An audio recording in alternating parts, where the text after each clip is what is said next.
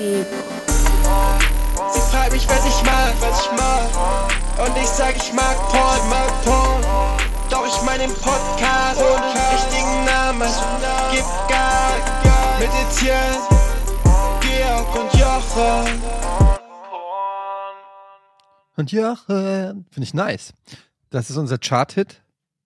Mhm. Ich sehe hier in Gesichter, die diese Form von Musik nicht gewöhnt sind Na, na, na, na, na. Und sich fragen, wow, wie nennt man das? Hibbidi Hop? Ey, ich Wir haben auf jeden Fall viele Varianten mittlerweile ne? an, an Musik. Finde ich gut. ich war der erste von uns drei mit Sicherheit, der früher Breakdance, den Start vom Breakdance mitbekommen hat. Das war 1980 bei uns in Rating bei Hertie. Da waren Breakdancer und alle Jugendlichen, die cool waren und auch die nicht cool waren, ich, ich zum Beispiel, die sind da hingegangen und haben Breakdance geguckt und unsere Eltern haben den Kopf geschüttelt. Was? Breakdance? Keine Ahnung. Und es war so cool. Oh mein Gott, das ist die uncoolste Geschichte, in der jemand versucht, cool zu sein, die ich je gehört habe, Jochen. Es war Was denn? Sie haben Breakdance geguckt. Natürlich kenne ich Hip-Hop. 1980 vom Karstadt, da war man Breakdancer. Hertie. Vom Hertie. So, herzlich willkommen zum äh, Podcast ohne richtigen Namen. Ähm, das war schon mal ein schöner Einstieg. Wer hat denn das Intro gemacht? Das Bambini. jetzt nice. Bambini. Bambini. Ja, vielen Dank Sag dafür. mir noch mal kurz die Adresse, weil es gibt immer wieder noch, noch Fragen, wie die E-Mail-Adresse lautet. Ja, ich weiß nicht, ob Intro- die ernst gemeint sind, aber Intro at podcast ohne richtige Namen.de. Das ist die Adresse. Da hinschicken. Wir freuen uns. Hey Leute, ich steig, ich steig direkt mal ein. Ich habe eine Woche voller Konflikte hinter mir. Ich bin wieder mal nur auf andere Menschen getroffen und in den meisten Fällen, äh, weiß ich nicht, läuft das nicht so gut. das musst du doch vermeiden. Ja, ich dir doch versuche gesagt. Also erste Situation, es gab zwei Situationen. In einer hätte ich fast aufs Maul gekriegt, in der anderen hätte ich fast aufs Maul ge gegeben. Welche wollt ihr zuerst hören? Moment, aber wenn du aufs Maul gibst, heißt das ja nicht, dass du nicht trotzdem aufs Maul kriegst. Auch. Ja, also ich sage jetzt mal von, von der Einschätzung der Chancen. Okay, okay, okay. So, ja? Ich möchte erst die, wo du aufs Maul gibst. Das Okay. glaube ich dann nicht und dann die, wo du definitiv aufs Maul bekommen Da, das glaubst du dann, ne? Folgendes, mein Sohn hatte ein, äh, spielt in der U10 Basketballmannschaft hier in Hamburg in so einem Basketballverein und hat samstags immer seine Spiele. Und äh, das ist Mhm. immer extrem früh, muss man da sein, 9.30 Uhr in der Halle treffen. Ähm, und das ist dann am Arsch der Welt, aber äh, wir fahren dann da immer hin, meine Frau, ich und äh, natürlich auch der kleine Bruder, um ähm, den Großen dann anzufeuern. Und dann kommen wir also dahin und in, wir waren schon ein paar Mal in dieser Sporthalle da. Und wir kommen hin, natürlich wieder mal überpünktlich. Wir sind da um 9 Uhr, also Punkt 39 sind wir da. Halle ist noch zu. Noch ein anderer äh, äh, Vater mit seinem Kind steht da schon vor der verschlossenen Tür. Es ist minus zwei Grad. Es schneit, es ist kalt draußen. Überall ist schon so leicht weiß bedeckt. Ich ahne. Halle ist noch zu. Ich ahne eine Hausmeistergeschichte. Genau. Ah, Dann, ja.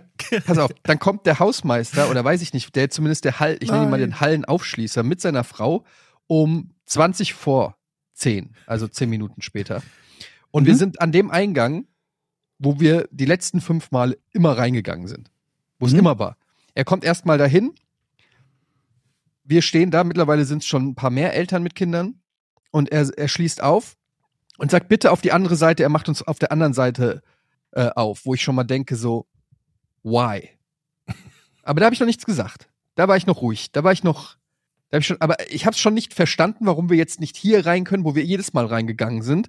Aber gut, er macht uns auf der anderen Seite. Also alle Eltern laufen einmal um die komplette Halle rum und stehen an der anderen Hälfte.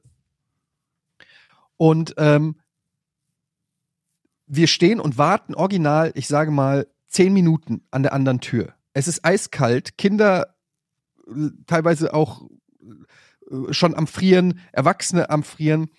Und dann kommt er von innen, von der Halle, von innen, man kann das dann durch die Glastür, also durch diese Hallentür, kann man es sehen. Mhm. Und dann geht er in jede einzelne Umkleidekabine. Und, äh, lässt die Tür aber verschlossen, so Ja. dass mittlerweile ungefähr 20 Leute frierend seit 20 Minuten War noch vor nicht der Halle 39. stehen. War noch nicht 39. Doch, es war Ach so. 59. Uh, okay. Okay. okay. Und ich, ich wirklich schon auf 180 klopfe an die Scheibe und sag, kannst du jetzt mal aufmachen? Sagt er, nee, ich muss noch checken, ob Gegenstände in den Kabinen liegen. Und ich, und ich sag, ja, aber kannst uns doch trotzdem schon mal hier in den Vorraum lassen, damit wir hier nicht frieren. Sagt er, ja, kann ich, mache ich aber nicht. Da hat er ein Recht zu vielleicht. Hm? In, in dem Moment merke ich schon wieder, wie dieser, ich habe so ein, ich weiß nicht, was das ist. Es ist so eine Art, wie soll ich das erklären? Stellt euch äh, ja einfach so ein Glas Wasser voll, das so bis oben hin ist, und dann macht einer einen Wasserhahn auf und schüttet noch rein. Und alles, was rüberschwappt, ist pure Aggression. Mhm. Und dann sage ich noch so, äh, und dann kommt er so, macht auch so ganz langsam mit so einem Suffisant, ich kann es euch kaum erklären, es macht mich schon aggressiv, wenn ich schon dran denke, kriege ich schon Schnappatmung, ey. Äh, mit so einem suffisanten Grins macht er dann so langsam die Tür auf und dann sage ich irgendwie so, äh, sag ich, ja, hättest uns nicht reinlassen können. Und dann, und dann hat er gesagt, äh, ja, da hat er dann irgendwie gesagt so, ja, hätte ich, habe ich aber nicht gemacht. Und da habe ich dann nur irgendwie gemeint so, ja, stimmt, dafür müsste man ja auch nett sein. Irgendwie so, ja, Aber ich. hast du nicht einfach gefragt, warum nicht? Also, Nee, was- er meint, er, er, da, er, er hat ja gemeint, er muss erst checken, ob irgend, er muss erst die Räumlichkeiten checken, bevor er aufmachen darf. Mhm. Morgens um 9.30 Uhr in einer leeren Halle, wo vielleicht das Maximum ist, dass einer einen, Sch einen Schnürsenkel oder ein, eine Socke äh, äh, in, in der Kabine gelassen hat. Ähm, und er musste dann er, erst jede einzelne Umkleidekabine einmal durchlaufen und gucken, bevor er 20 Leuten, die bei minus zwei Grad äh, vor der Turnhalle stehen und frieren reinlassen kann in den warmen Raum.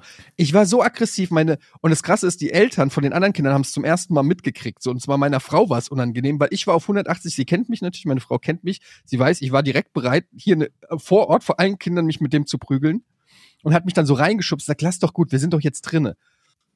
Und äh, ich habe schon wieder, ich habe so zu ihm noch hingeguckt, er hat mich mit seinem suffisanten Grinsen angeguckt.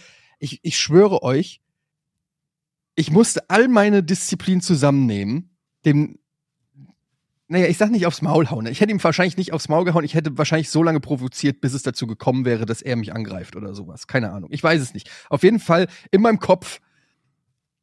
Ich komme überhaupt, ich bin immer noch sauer. Ich komme immer noch nicht drauf klar. In, in dem Moment, ich merke gerade, es war ein Fehler, das zu erzählen, weil es macht mich so fucking wütend. Diese, das ist so, erklärt mir das bitte. Was sind das für Menschen? Ich finde, ich gebe dir da hundertprozentig recht. Hast du auch Unterstützung gekriegt von der Meute, die da in einem Niemand. Niemand hat was Moment mal. Keiner Niemand. hat dich unterstützt. Ich wäre ich dabei gewesen. Ja klar, Jochen, du ich hättest hätte was dich gesagt. in dem Fall auf alle Fälle. Das kenne ich ja auch. Er hat gesagt, lass gut sein, Etienne. Kenne ich ja auch. Ich, Du habe hättest gesagt, danke fürs Aufmachen, Harald. ich, ich wundere mich aber noch, als du die, die Geschichte erzählt hast, wo der dich aufschließt mit dem Schlüssel. Normalerweise ist dann in so, in so einer Situation, dass er erstmal seinen ganzen 200 Schlüssel, diesen riesen Schlüsselbund, erstmal 16 Schlüssel ich habe ja, ausprobiert. ich hab weil er- einmal er- gegen die Scheibe geschlagen. Genau. Äh, und äh, ich glaube, der hat schon gemerkt, es brodelt. Aber wann war denn, wann war denn Spielbeginn? Weil es muss ja irgendwie eine Zeit geben, zu der der einen normalerweise reinlässt. Und nicht Naja, wie gesagt, die- wir waren jetzt immer da, 9.30 Uhr, und da war die Halle schon auf. Und dieses Mal, äh, ich, er, er war zu spät. Also auf jeden Fall hätte die Halle schon auf sein sollen. Aber unabhängig davon, wenn du da 20 Erwachsene mit Kindern bei minus zwei Grad vor der Turnhalle siehst, dann machst du die scheiß Tür auf und lässt die da rein. Und hörst und, äh, Nein, und erzählst nicht, wenn von du wegen, erstmal in die Kabinen schauen musst, ob Ja, da noch jemand Ist was liegen Und für- gelassen hat. Versicherungsfrage vielleicht. Alter, ey, Da sind dann. Leute da im Mhm. Vorraum, wenn was passiert, Leute, ist der auf, Hausmeister ich, dran. Ich schwöre, ich, ich Der Facility euch. Manager. Ich, ich, ohne Scheiß. Ich mach, ich gehe Liam Neeson an euch. Ich kenne das aber selber früher, habe ich habe ja auch Deutsch, ich kann Handball nicht mehr gespielt. sprechen. Ich habe ja auch früher Handball gespielt, da musste ich auch immer in der Halle mit der Mannschaft und es gibt auch Hausmeister, die dann wirklich sagen so, äh, ach nee, es sind noch sechs Minuten. Da kann ich euch Ja. jetzt nicht aufschließen. Tschüss, Ja, bis ja. gleich. Mhm. Und dann um Aber fünf nach das, wieder das wäre auch schon frech gewesen bei an, in Anbetracht der Kälte. Aber dann wäre er zumindest in irgendeiner Form äh, auf der sicheren Seite gewesen, weil die Zeit dann noch gestimmt hätte. Aber in dem Fall war es halt schon 20 Minuten über der eigentlichen Zeit.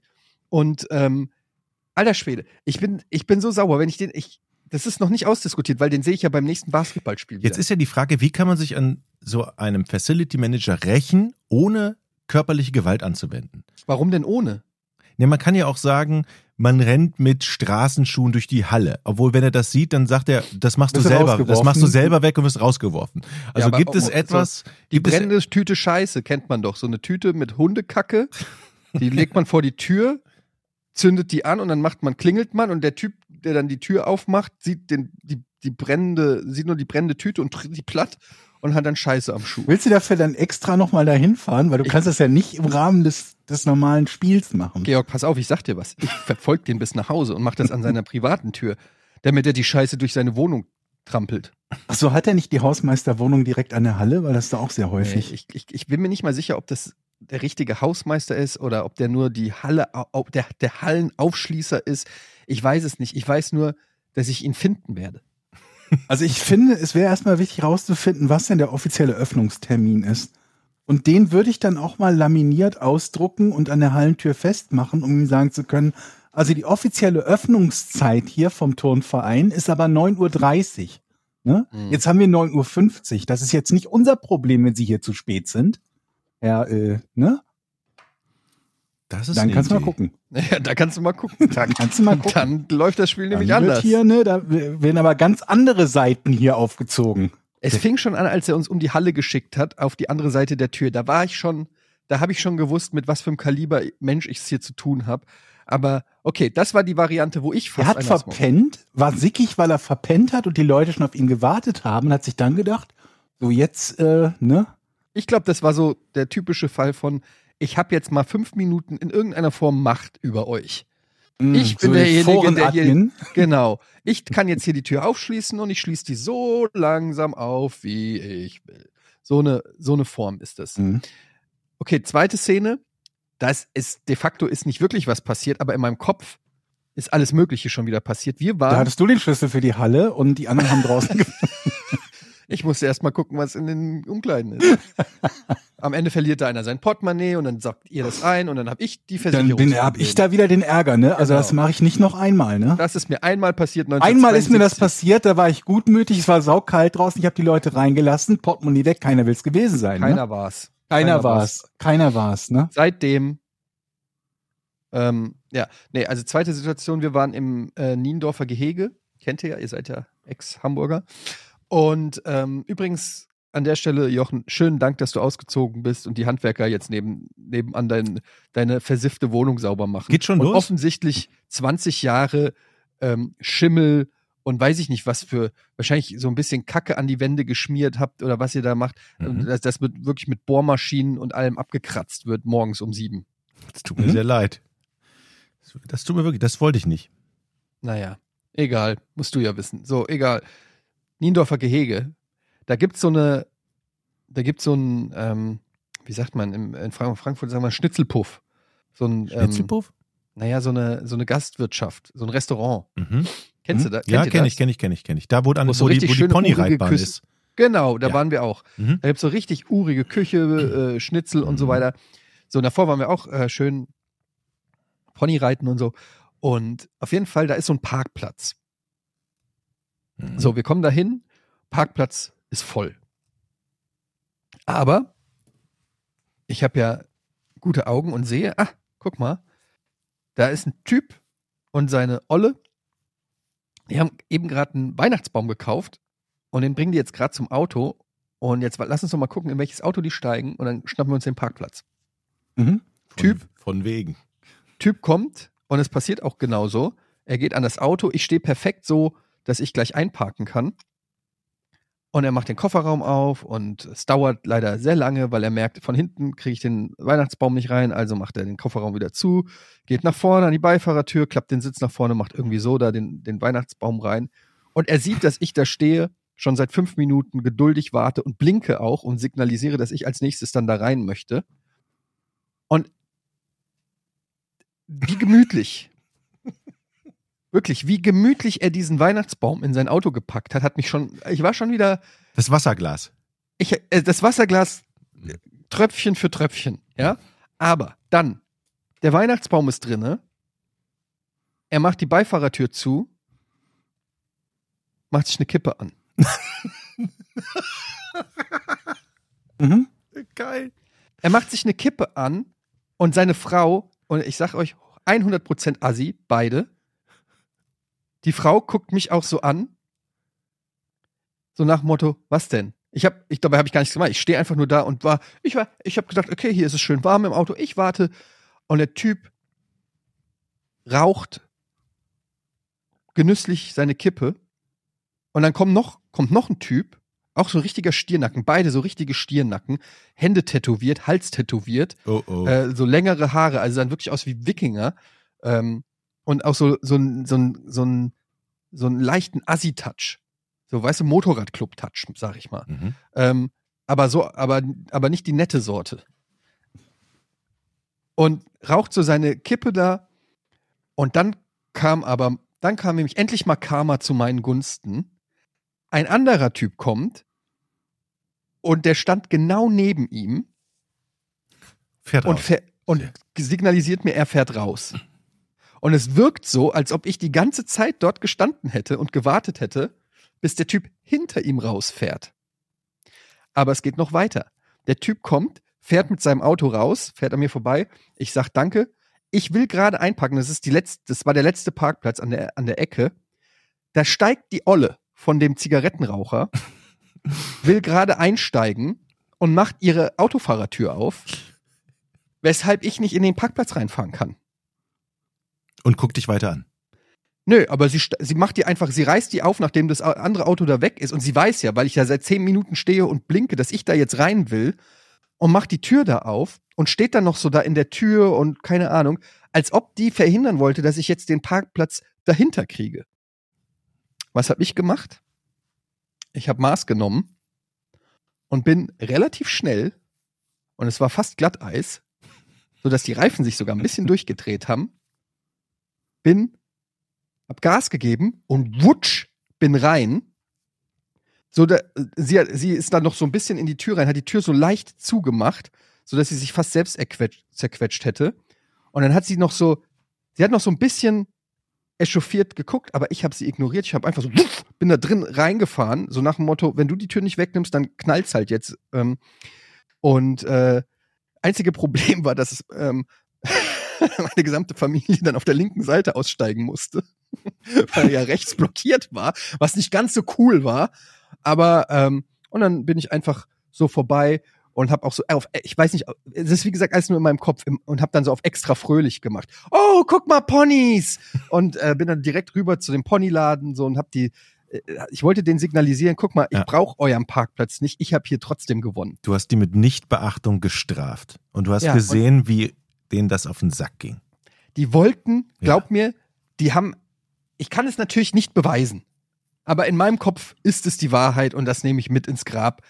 Die wollten verhindern, dass ich da parke und die Mhm. wollten schon gar nicht, dass ich auf ihrem Parkplatz parke und die haben alles getan, um mich so lang wie möglich da dumm stehen zu lassen, wie bestellt und nicht abgeholt. Und am Ende habe ich aber einen Parkplatz gekriegt und die standen immer noch da. Und lustigerweise, kurz nachdem ich stand und wir ausgestiegen sind, sind sie übrigens rausgefahren und los, losgefahren.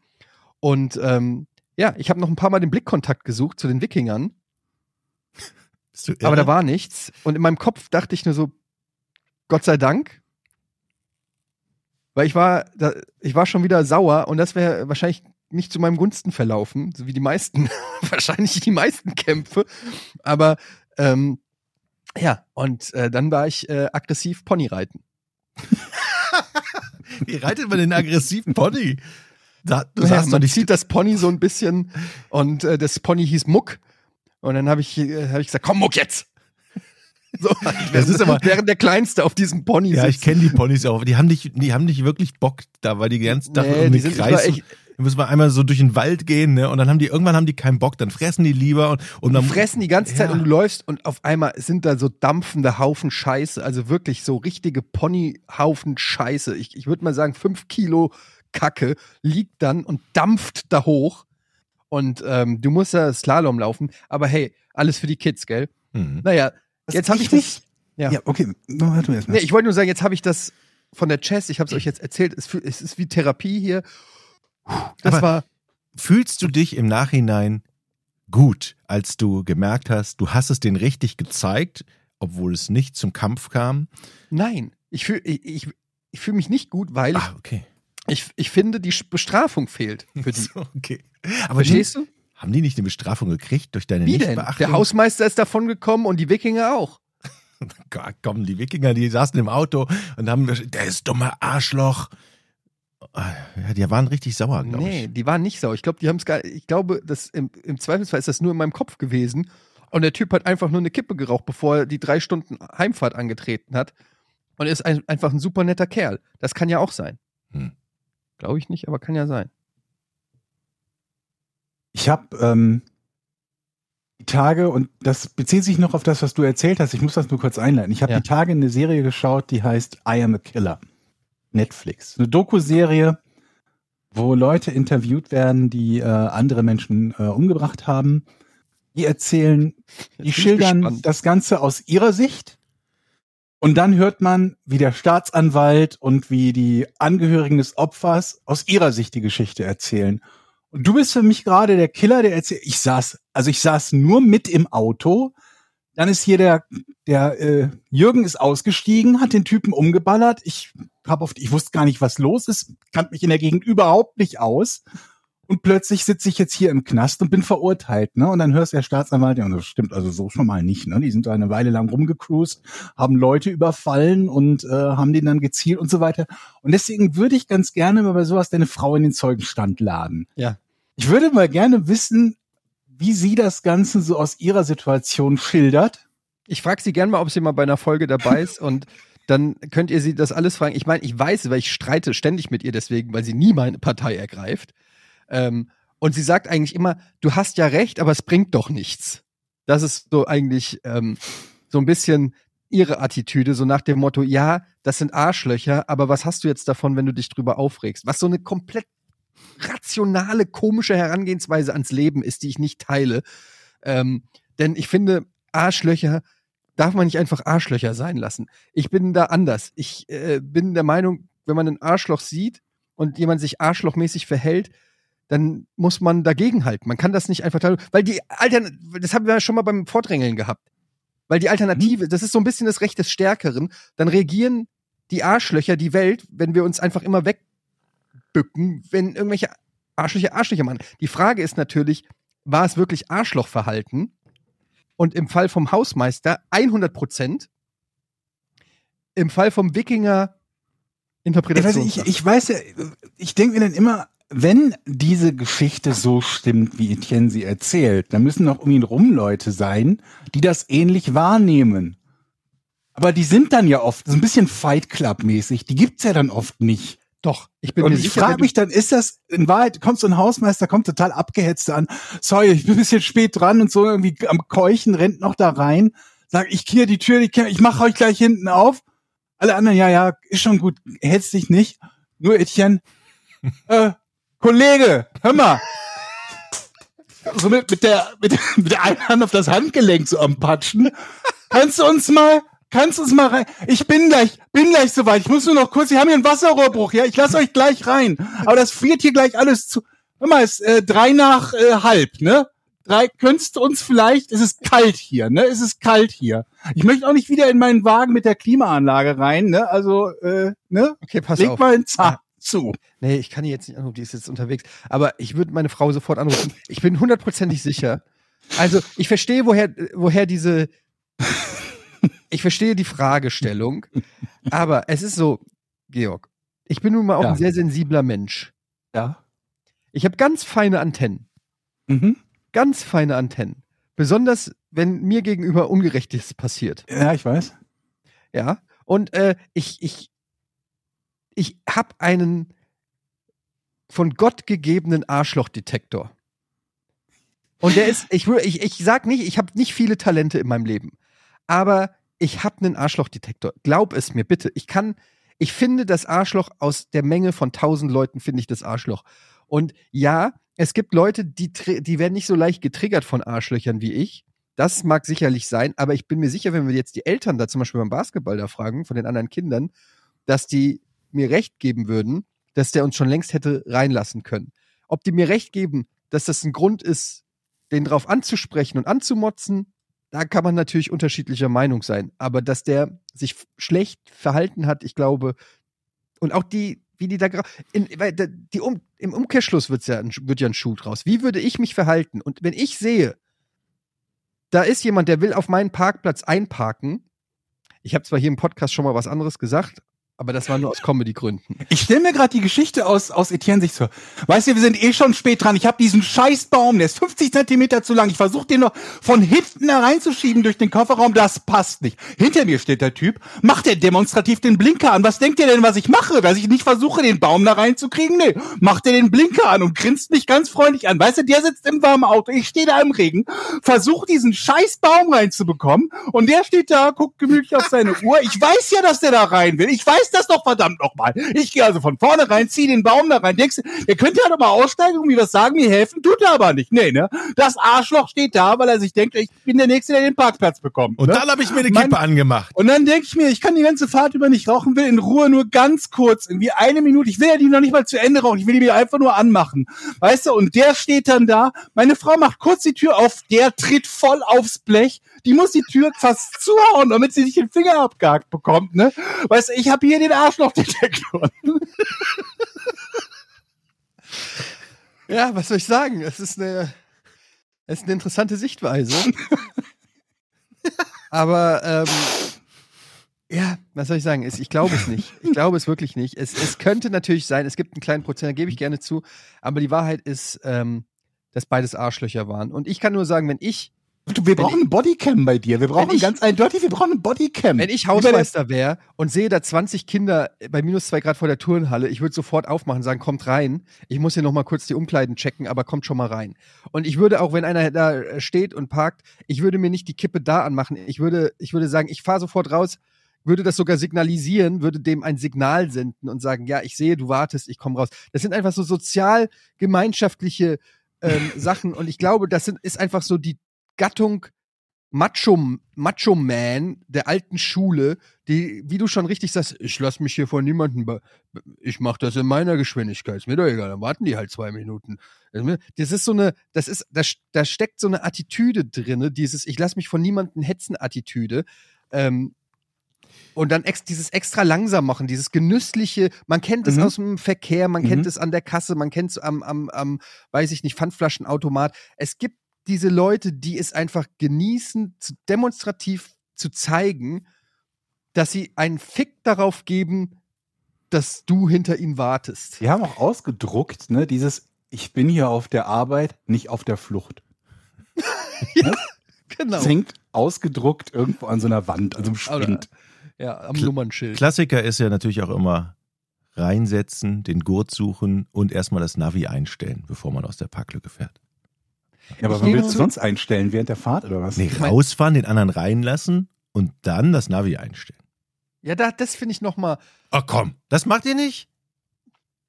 Also, Nö. wenn du jetzt noch die Straße googeln musst und weiß ich noch Ja. drei Telefonate machen musst, okay, aber Navi einstellen dauert bei mir fünf Sekunden. Ja, bei dir, bei Ähm, den meisten aber dauert es länger. Aber ich gebe ja zu, und ich weiß, viele werden mir schreiben, hast du nicht in Folge 137 gesagt, dass du ab und zu extra langsam aus der Parklücke rausfährst, nur um Leute zu ärgern? Ja. Und deshalb sage ich euch, it takes a wolf to catch a wolf. Ich, ich bin auch nicht immer korrekt. Gebe ich gerne zu. Ich habe auch schon Leute provoziert und geärgert, aber das ist präventives Arschlochtum. Das mache ich nur, um, weil ich schon weiß, dass der hinter mir wahrscheinlich auch ein Arschloch ist und ich, quasi vor, ich vorwärts verteidige.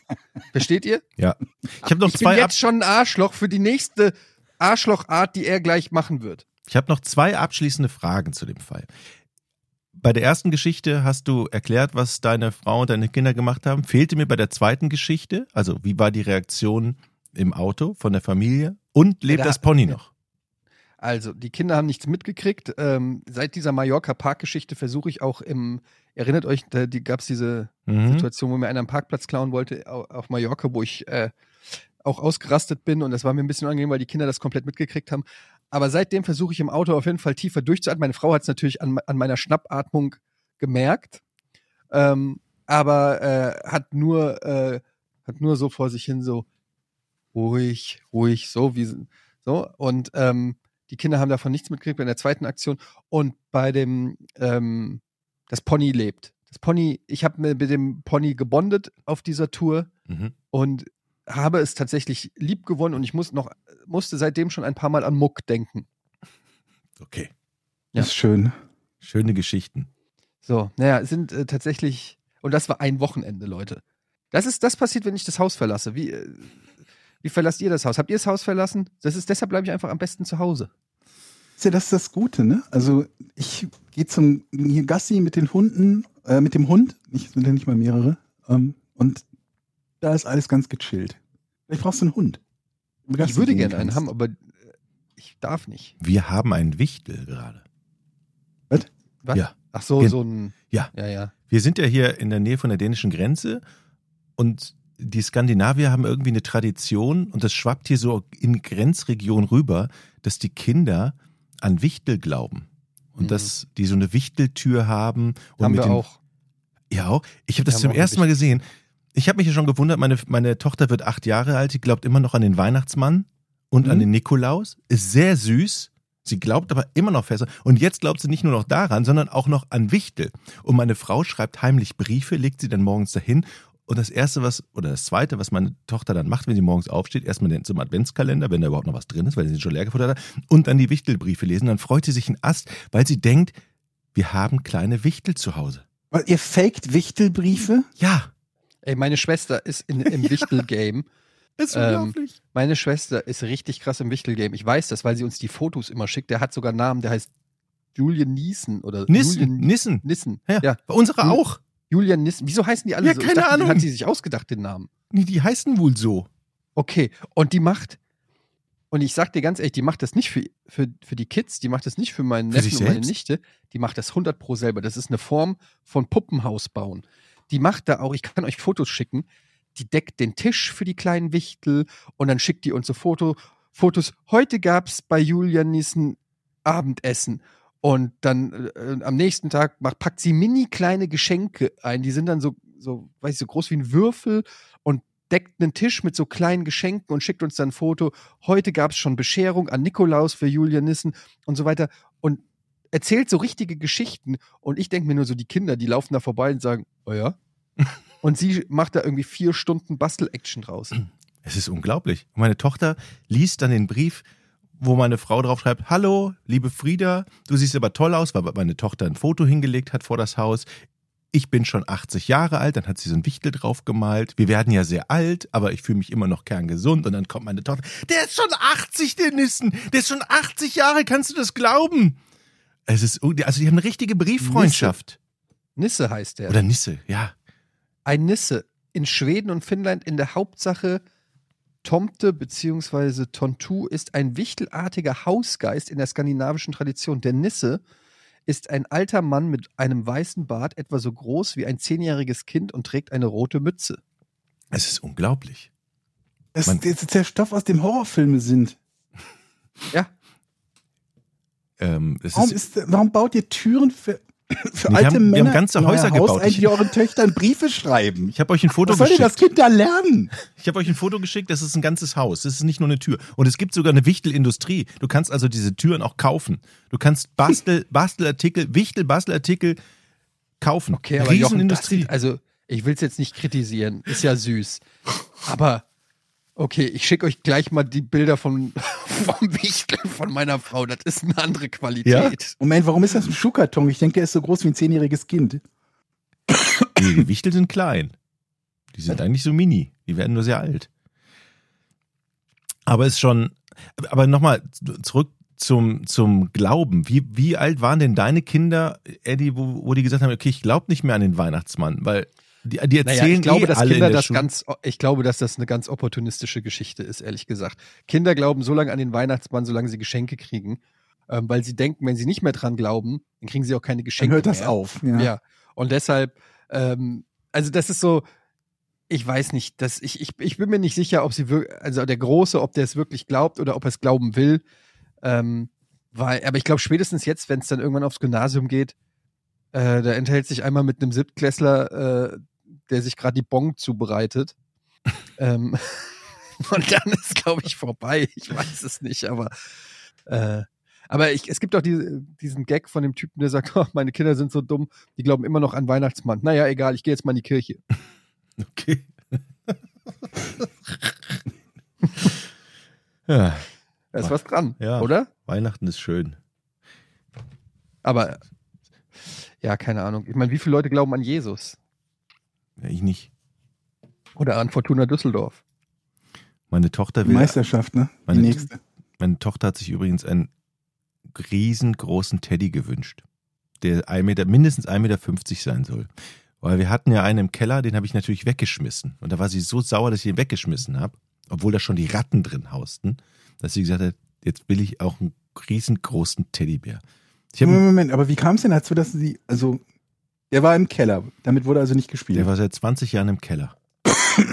Und ich habe, als ich meinen Keller ausgeräumt habe, ein paar Fotos gemacht, um zu gucken, was kann weg, was nicht, weil ich das mit meiner Frau diskutiert habe. Hier kann das weg, kann der Teddy weg.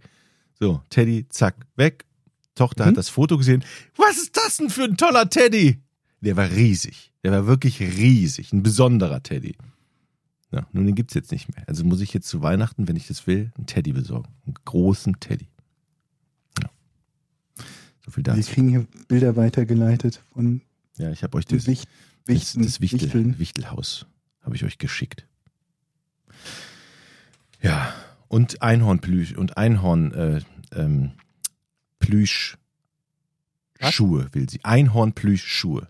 Muss ich auch noch. Ich, Was? ich, ich suche mal eben den, ich suche mal eben den Nicht Wunschzettel. nachvollziehbar, möchte ich auch haben. Einhornplüschzettel, äh, Plüsch, ähm, Plüschschuhe, einen riesengroßen Teddy. Äh, ich muss mal den Zettel suchen. Wie lang darf denn die Liste sein? Also ist ja nicht ein riesengroßer Teddy genug? Ja, die Liste darf lang sein. Die Frage ist nur, was suche ich da von dieser Liste aus, ne? Oh, wünschen kann man sich ja, Ja. alles. Das kriegt es auf, steht auf einem anderen Blatt. Moment, ihr lasst das dann offen, was davon geschenkt wird? Ja, wir schenken das ja nicht. Das ist ja der Weihnachtsmann. Sie glaubt ja Das noch ist ja nicht dran. Ich habe ja keine Ahnung.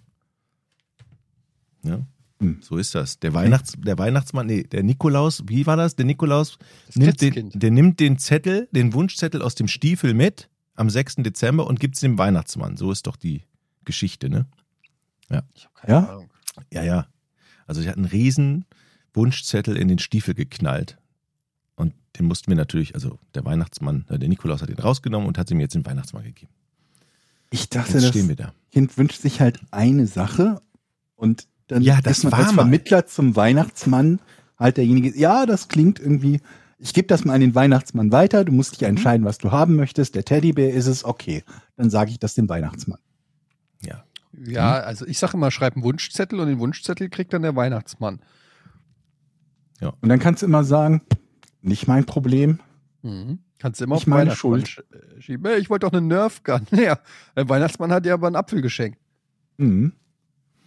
Aber ähm, habt ihr denn schon den Plan, wie die, die nächste Phase dann passieren wird, wenn der Weihnachtsmann nicht mehr ist? Weil es gibt ja dann nicht plötzlich keine Geschenke mehr.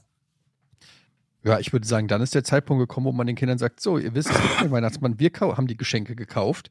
Also, was kauft ihr mir zu Weihnachten? Sehr gut. Kriegt ihr Geschenke? Nö. Tolle selbstgebastelte Sachen? Nee. Nee. Wir haben komplett abgeschafft. Also, also alle Erwachsenen haben untereinander den Deal, sich nichts mehr zu schenken. Super unromantisch, aber ich dachte gesagt, umgekehrt von den Kindern, weil ich meine, es ist ja eigentlich auch gar nicht so verkehrt, wenn äh, man nichts selbstgebasteltes kriegt, oder? Da muss man das nicht irgendwo aufbewahren. Du kriegst, äh, meine Kinder kommen jeden Tag aus der Kita mit irgendwas selbst gebastelten und gemalten. Und ich sag dir, ich sag's mal ganz ehrlich, ja. Also manchmal ist da was dabei, wo ich sage, nicht schlecht, Mhm. aber also ich habe jetzt zehn Jahre lang Bastelkram aus Kitas und, und Schule gesammelt. Mein, ich sag mal so, der Bedarf ist gedeckt an hässlichen Zeichnungen Mhm. von mittelmäßig Begabten. Gibt es da einen. Ordner für oder, oder einen Schuhkarton oder wo landen die? Ja, also die ganz seltenen Kunstwerke, die kommen vielleicht mal in Ordner und die anderen äh, werden rausgeschmuggelt in die ähm, Welt. Ah, weil ich hätte gesagt, sonst kann man natürlich auch sagen, man sammelt die ganzen Geschenke und gibt die mit für den Weihnachtsmann. Oh, das ist Das sehr muss man sich nicht Idee. wundern, dass Ja. die weg sind. Alle Und plötzlich. der hat so eine Expresspost, das ist so eine grüne Tonne, die steht unten ja, zum Beispiel. an der Treppe. Das landet alles beim Weihnachtsmann. ja, da wäre Mhm. ich wiederum vorsichtig, wenn das Kind dann irgendwann mitbekommt, dass das vielleicht doch nicht die Weihnachtsmannpost ist. und sich selber reinsetzt. Ja, oder nee, oder irgendwas von dir da dann reintut oder so.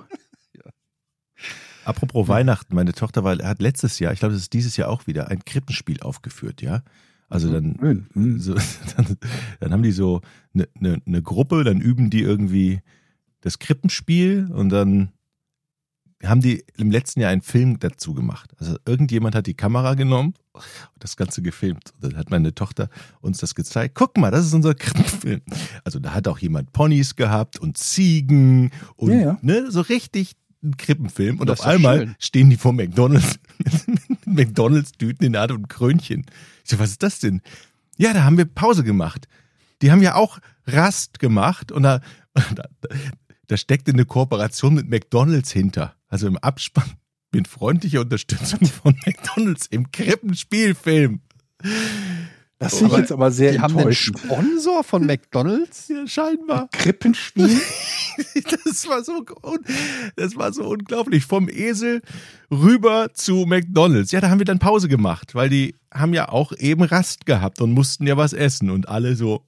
Ich kenne das halt irgendwie, dass die, dass die Kinder von der Grundschule dann halt irgendwie, dann gibt's halt den Tag, wo die Eltern eingeladen sind und eine Klasse oder ein Jahrgang macht dann eben das Krippenspiel und das wird dann halt live performt. Ja.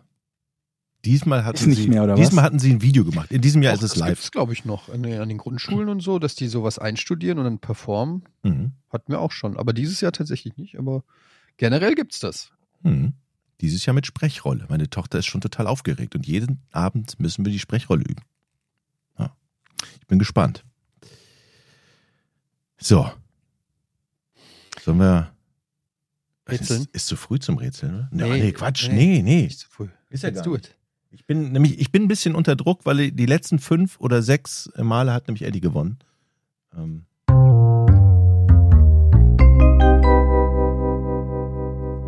Ich bin heiß. Das ist eine Frage, wo ihr euch beide vermutlich auskennt. Andre Agassi gewann 10 von 11 Matches gegen Boris Becker, nachdem ihm welche Angewohnheit des Deutschen auffiel. Ich hoffe, es weiß nicht einer von euch. Fängst du an, Eddie? Äh, nee, mach ruhig. Boris Becker hat eine Angewohnheit auf dem Platz gehabt, die es Agassi erlaubte, dadurch das Match zu gewinnen. Okay. Also ist es eine Angewohnheit in der Schlägerführung? Hat es was damit zu tun, dass er erkennen konnte, wann Boris Becker ans Netz geht, um Volley zu spielen? Gute Idee, aber ist es nicht. Weil Becker war ja, glaube ich, Surf- und Volley-Spieler. Hm. Was hat denn Boris Becker damit immer gemacht? Tennis gespielt. Ja, Ein Tennisspieler. Aber an, nicht. was hat er für Angewohnheiten gehabt? Der Viele sehr, denken, der ist eine Werbeikone für Wettanbieter. Der, der hat einen Mhm. sehr starken Aufschlag gehabt, ist meistens ans Netz gegangen, wie Eddie schon sagte. Dann hat er oft. Ist übrigens ausgeliefert gewonnen, worden jetzt. Sehr jung. Ist, Wusstet ist er ausgeliefert worden? Oder? Oder wird, wird, Wird. oder ist ausgeliefert? Der kommt jetzt äh, frei. Ja, nach drei Monaten oder sechs Monaten oder irgendwas. ist schon durch? Ich, Auch ausgetauscht worden, wie die amerikanische Basketballerin. Diese Grainer. aber was haben die Engländer dafür gekriegt? Äh, nee, die haben den. Ähm, Kein Bock ja, mehr es gehabt. gibt, es gibt ein Gesetz irgendwie, ich habe es gelesen, irgendwie, es gibt ein Gesetz, weshalb der äh, nach Deutschland ausgehändigt werden muss. Mhm. Deutschland hat gesagt, nee, behalte ihn ruhig, aber England hat gesagt, nee, geht nicht. Okay. Joke. Äh, Also, Joke. dran. Äh, Also. Bo hat Boris Becker nicht immer irgendwie den Mund und dann die Zunge, aber das kann ja. Ähm, hat es was mit dem Aufschlag zu tun? Ja. Er konnte ablesen, wenn er er konnte an seinem Spiel ablesen, in welche Ecke er den Aufschlag serviert. Das ist grundsätzlich richtig. Das ist schon mal richtig und gut. Aber warum? Du meinst das Zeichen, was er gemacht hat, ne? Mhm. Hat das was mit dem Schuhe abklopfen zu tun? Nee. Hat es was mit der Zunge zu tun? Ja. Ich hab doch ihm gesagt, die Zunge. Ja, warum sagst du es denn dann nicht? Er hat die Zunge immer so in den Mundwinkel getan und das in den Mundwinkel in die Richtung, in den er den Ball geschlagen hat. Abs 100 Prozent. Mann, ich kotze! Jochen, du warst selber schuld, ey. Du, hattest es, schon, du hättest es sagen können. Du hattest es doch schon. Die Zunge, also der hat immer die Zunge kurz äh, so, so, so rausgestreckt und zwar tatsächlich in die Richtung, in die er servieren würde. Und äh, laut eigener Aussage in einem Interview aus dem Jahr 2017 hatte Andrew Agassi massive Probleme, die Aufschläge Beckers zu retournieren. Ne? Becker war ein sehr, sehr guter Aufschläger. Und äh, was ihn zu einer intensiven Filmstudie der Spielweise veranlasste, dort stellte Agassi fest, dass Boris Becker die Zunge kurz vor dem Service rausstreckt in die Richtung, in die er aufschlägt. Das Ey, Leute, Agassi hat gesagt, die Schwierigkeit bestand jetzt nicht unbedingt darin, die Aufschläge richtig zu returnieren, sondern Becker im Unklaren darüber zu lassen, dass er weiß, wohin er aufschlagen wird, Mhm. es also nicht jedes Mal zu machen, ne, damit er keinen Verdacht schöpft und dann möglicherweise selber herausfindet, was er da gemacht hat. Ich frage mich gerade, ist das schwer, das zu erkennen von der anderen Seite des, des Platzes sozusagen? Ich muss, ich muss mal gucken, ich habe irgendwo ein, ein, ein, ein kurzes Video gesehen auf Twitter, wo man ganz kurz so ein bisschen sieht, wie, wie Becker das macht. Ich fand es jetzt nicht, es war nicht immer extrem gut zu erkennen. Mhm. Jeden hatte, ähm, hat Agassi die ersten drei Matches gegen Becker verloren. Sein Lifetime-Record gegen Becker ist dann 11 zu 4. Also er hat danach Krass. einmal noch, äh, noch verloren. Das 10 wusste ich 4 überhaupt nicht. Das ist ja eine richtig geile Geschichte. Theoretisch Mhm. könntest du auch jemanden hinter Becker setzen, so dass Agassi den sieht und der, der Typ im Publikum guckt Fernsehen, um das besser zu sehen. Ach so meinst du das? mit der Zunge. Ja, wenn schnell genug ist, ne? Also das, das, das Fernsehbild. Heutzutage, wenn es immer ein Stream wäre, wäre es wahrscheinlich schon nicht mehr schnell genug. Aber merkt ihr mein Und- Problem? Entschuldigung, Georg. Merkt ihr mein Problem? Ja? Ich, ich bin bei der Zunge.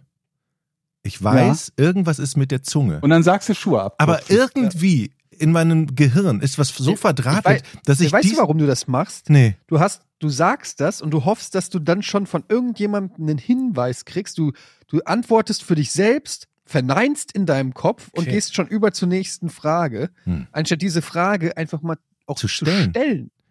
Ja, Dafür ist es ja da. Du hättest sie einfach stellen können. Die Frage ist, warum denkst du, dass Fußabklopfen wahrscheinlicher ist als Zunge? nee, ja, die Frage ist, warum, wie du es gerade sagtest, warum frage ich nicht nach der Zunge und dann nach dem Zu Fuß abklopfen? Ja. Weil, äh, weil Vor allen Dingen, ich, Georg hat sogar drauf reagiert. Ich Ja, habe hat genau er an auch. Georgs Reaktion gesehen, dass es das ist. Also nachdem du dann das nicht gefragt hast, habe ich die, diese la- leichte Enttäuschung in den Augen von Georg gesehen. Dieses, Ja. ach. Und genau Dieses- wie Agassi das bei Becker nämlich sieht, siehst du es nämlich bei Georg. Ja. So, und das Und hab dann hab voll Streck. voll den Read. ich, bin- ich, ich bin so fassungslos, wie Ich bescheuert. sag doch, ich habe ganz sensible Antennen, sag ich doch. du hast absolut recht und herzlichen Glückwunsch zu diesem Punkt. Das passiert mir ständig, dass ich irgendwas habe, das ist eigentlich, mach es doch einfach. Nein, ich nehme eine Abbiegung ins Unglück. So. Ja, die, das klingt auch nach einer Autobiografie, Abbiegung ins Unglück. Über die Autobiografie haben wir noch gar nicht gesprochen, hätten wir schon vorletztes Mal tun können. Ne? Wollten Matthew wir Perry, tun, von weil Matthew übrigens- Perry. Übrigens, Andrew Agassi hat auch eine sehr gute Audio, äh, Audio, Autobiografie. Äh, Open heißt die. Da schreibt er tatsächlich auch über seine Leiden während seiner aktiven Tenniskarriere und seine Depression und wie er sich mit Schmerzen morgens Toupet. dem- Toupet auch, ja. Und wie er sich aus dem Bett wirklich ähm, ja, kämpfen musste, um Tennis zu spielen, weil er es so gehasst hat und so. Kann, ich, kann ich nur empfehlen. Open heißt die. Und ja, Matthew Perry, wollten wir schon drüber reden. Haben wir noch nicht, ne? Hm, Noch, noch, noch gar nicht. Ich bin ja nicht sicher, wie viele Leute, also A, ob es schon übersetzt ist überhaupt, das Buch. Oh, das weiß ich nicht. Und wie viele Leute sich das dann überhaupt hier kaufen und an, äh, äh, anhören, wollte ich gerade sagen, was für mich schon so selbstverständlich das ist, das als Hörbuch von ihm selber gelesen, ähm, mir zu holen äh, oder es halt zu lesen. Aber wir haben es beide gemacht und sind, glaube ich, beide relativ begeistert davon gewesen, oder? Absolut. Und es ist auch, ähm, ich weiß nicht, ob das illegal ist, das zu sagen, aber für Service, Service jetzt hier für, für unsere Hörer. Ähm, es gibt das gesamte Hörbuch auf YouTube gerade noch. Es wird Echt? wahrscheinlich nicht ewig da sein, aber es gibt die gesamte Version, ich glaube, achteinhalb Stunden oder so geht das. Ja, gibt es auf YouTube, heißt, ähm, wie heißt denn das Buch nochmal? Ja, Also wollte ich auch gerade nachgucken. Äh, das heißt Friends? Friends. Es fängt mit Friends an. Friends and the Warte. Big Terrible Thing oder irgendwie sowas. Nicht ein Friends, Lovers, genau, Friends, Lovers and the Big Terrible Thing äh, von Matthew Perry. Für alle, die überhaupt nicht wissen, von wem wir reden. Matthew Perry ist der Schauspieler, der die Rolle des Chandlers gespielt hat in äh, der Sitcom Friends.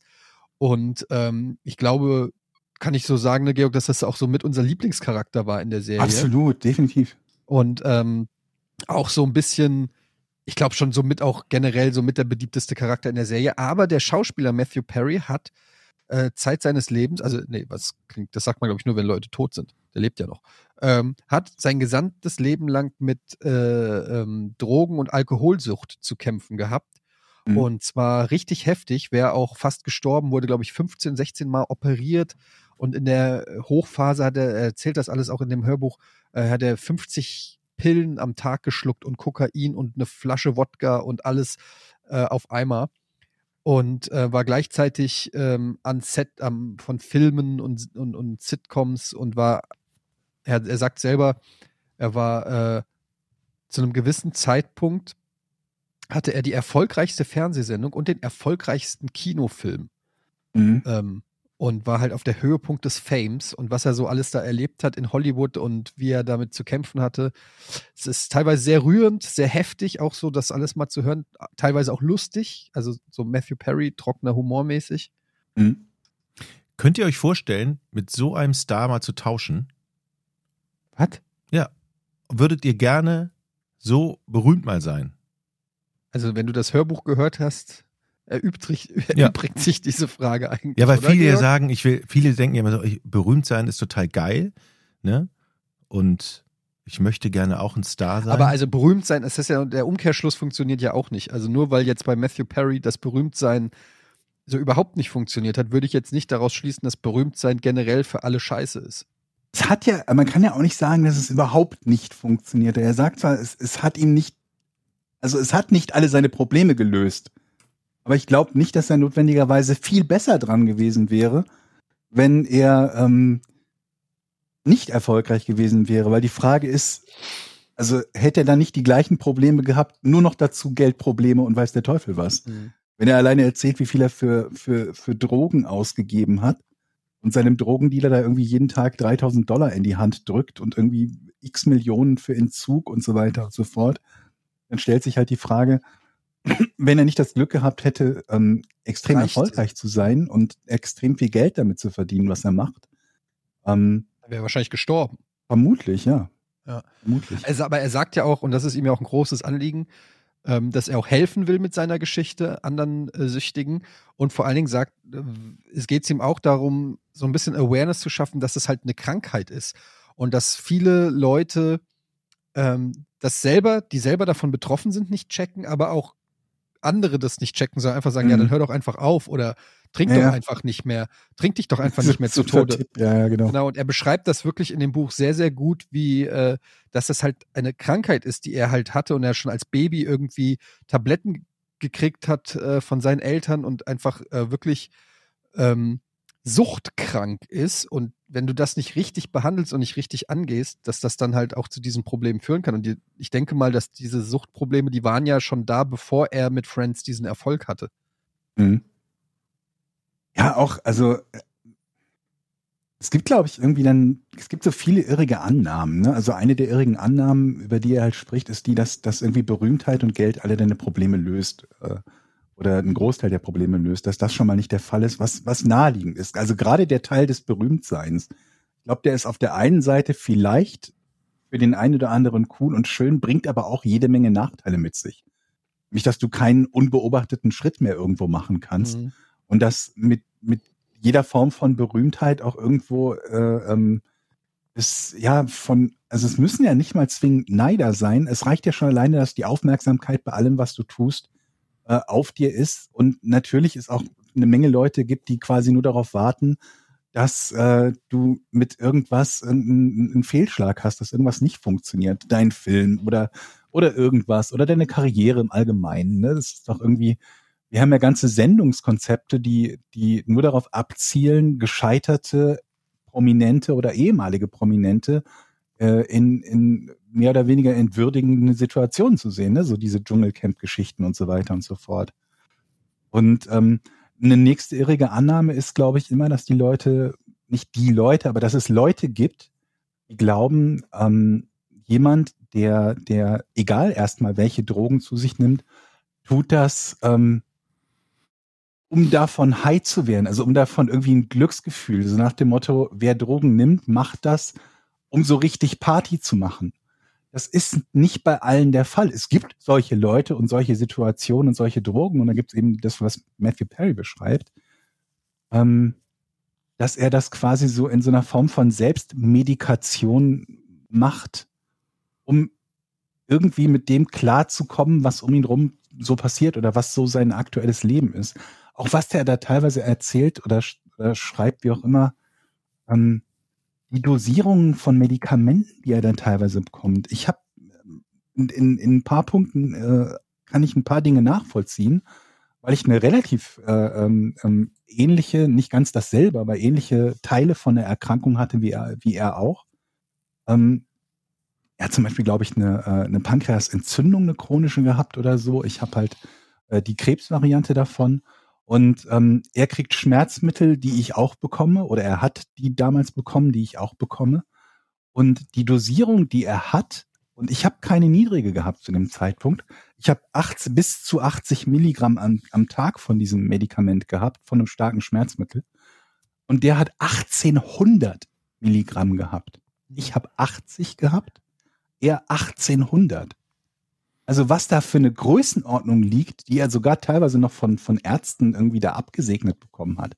Wie er dann auch erzählt, wie er mit dieser, mit dieser Schmerzmittelabhängigkeit halt, ähm, wie er halt äh, ähm, ähm, ähm, Ärzte darüber belügt, welche Arten von Schmerzen er hat, um diese, diese, diese Sachen verschrieben zu bekommen und so. Das ist halt, das ist eine irre Vorstellung. Und wie er auch erzählt, dass ähm, er in einem Krankenhaus ist und das Gefühl hat, ähm, den wäre es jetzt nur in erster Linie mal unangenehm, wenn, wenn er als berühmter Schauspieler in deren Krankenhaus stirbt. Und er hat das Gefühl, er wird deshalb verlegt, damit er das Problem anderer Leute ist zu dem mhm. Zeitpunkt. Und er erzählt ja auch, dass er irgendwie teilweise äh, Detox oder Rehab oder was auch immer macht, um mhm. runterzukommen. Und sie verschreiben ihm aber so viel Tabletten, was eigentlich genau das Gegenteil, also sie verschreiben ihm, glaube ich, sogar genau die Tabletten, von denen er versucht runterzukommen irgendwas, äh, äh, also so, so, so kontraproduktiv ist. Und was du auch gesagt hast mit dieser Berühmtheit, du hast auch natürlich dann ganz viele Enabler um dich rum. Ne? Also so mhm. Leute, die dann äh, alle an dir verdienen. NBC hat an ihm verdient wegen Friends, mhm. Hollywood mhm. verdient wegen den Filmen und denen geht es alles nur darum, dass diese Projekte, in denen du involviert Gucken mal gerne bist, weg, ne? Genau, ja. denen geht es einfach nur darum, dass die Projekte laufen. Wenn das bedeutet, der braucht 50 Tabletten am Tag, dann sorgt dafür, dass er diese 50 Tabletten kriegt. Hauptsache, die Staffel wird fertig produziert oder der Film wird fertig produziert oder so. Und das hat sicherlich auch nicht geholfen. Auf der anderen Seite hat er sehr viel gebumst.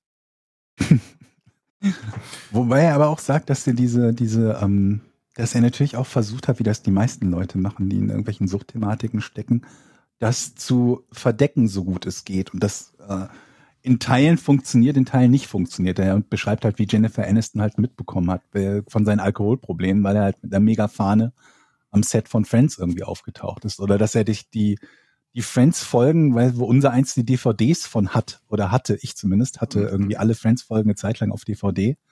Ähm, und habe es mir immer wieder gerne mal angeschaut hat, die er sich nicht anschauen konnte, weil er quasi an, an er, er muss sich in dieser Serie sehen und weiß quasi genau, welche Medikamente er gerade intus hat. Ne? Wenn er schlank ist, sind es irgendwie die, äh, äh, die, die, die Pillen und wenn er, äh, wenn er, wenn er übergewichtig ist, ist es der Alkohol und so weiter. Mhm. Ähm, ich frage mich halt, wir haben ja neulich so ein ähnliches Thema gehabt. Da ging es um, ähm, um diese äh, Autobiografie oder Bücher zum Thema Depressionen und so. Und kurz danach kam die, äh, die, die Autobiografie von Matthew Perry raus. Ob das deine, deine Sicht zum Beispiel, Eddie, auf das Thema geändert mhm. hat, weil du ja kritisch warst gegenüber äh, eigentlich einem sehr ähnlichen Thema, ne? Dass jemand ja, ich, ich musste auch nochmal sagen, haben ja auch viele Leute geschrieben und ich glaube, es kam auch so ein bisschen falsch rüber, weil äh, als ehemals Selbstbetroffener, das klingt immer so blöd, wenn man das sagt, das klingt immer schon wie so eine Vorwärtsrechtfertigung, aber ich hatte auch schon eine schwere äh, Depression, auch mit ähm, Antidepressiva und allem. Und mir geht's einfach nur so, bei, bei Matthew Perry höre ich irgendwie da auch raus, weil das so schonungslos ist und auch so, ähm, ja, so ein, so ein Strip-Down, dass ich auch wirklich das Gefühl habe, dass das Leuten auch helfen kann und dass das auch irgendwie seine Mission ist. Und bei ihm weiß ich halt auch, der ist 100 Millionen schwer, der macht das jetzt nicht in erster Linie irgendwie, um Kohle oder so zu machen. Ich habe mhm. diesen Eindruck aber nicht immer. Ich glaube, dass es schon auch bei manchen so schwingt das für mich, und das ist natürlich auch ich weiß, dass ich mich da weit aus dem Fenster lehne, weil letztendlich steckt man nicht drin und weiß es nicht und sollte sich dann vielleicht auch mit dem Urteil zurückhalten und das nehme ich auch mit. Aber manchmal habe ich halt das Gefühl, dass das auch aus so einer opportunistischen Situation gemacht wird, weil das gerade so ein bisschen, ja, keine Ahnung. Da, ich sehe dann den schmierigen Manager, der sagt, so, ja, dann schreib doch ein Buch darüber, kannst du ein bisschen Kohle mehr, äh, so, keine Mhm. Ahnung. Aber äh, ich will da auch niemandem zu nahe treten. Ich weiß, dass das auch ein sensibles Thema ist und ich habe auch tatsächlich äh, durch dieses Buch von Matthew Perry ähm, auch nochmal einen anderen Blickwinkel zum Beispiel auch äh, bekommen darüber hinaus, wie viel das Leuten helfen kann, wenn man, wenn man darüber liest oder hört, wie jemand anders mit vielleicht einem ähnlichen oder vergleichbaren Problem gelitten hat. Und ich glaube, das war mir gar nicht so gewahr, weil ich eher der Typ bin, der solche Sachen immer sehr, ja, also keine Ahnung, na- natürlich erzähle ich auch viel Privates oder hier so im Podcast und so, aber so die ganz düsteren äh, Momente des Lebens behalte ich dann doch eher für mich und will die nicht in der Öffentlichkeit wissen. Ja, aber ich glaube, das ist ja der springende Punkt. Also das ist ja genau Ja. der springende Punkt bei dieser Art von Buch. Weswegen ich halt glaube, dass das sehr, sehr selten der Fall ist, zumindest von den Autoren, dass das aus irgendeiner Art von, ich sag mal, Karriere wieder ankurbeln passiert, sondern dass das eher so, so der letzte Ausweg Flucht nach vorne ist, weil es so unangenehm ist, sich das einzugestehen und Mhm. das öffentlich, das sagt Matthew Perry ja auch, du hast mir danach noch ein YouTube-Video geschickt, wo er über dieses Buch spricht. Mhm. Also zum einen ist es bestimmt schon unangenehm, als Schauspieler nur mit seiner Hauptrolle oder TV-Rolle ähm, gemessen zu werden. Ja, wenn Mhm. du überall, wo du hinkommst, wirst du 30 Jahre später noch drauf angesprochen, du bist doch Chandler in Friends gewesen und äh, niemand interessiert sich für weiß der Teufel, wie viele Filme oder Serien du danach gemacht hast oder was du sonst gemacht hast.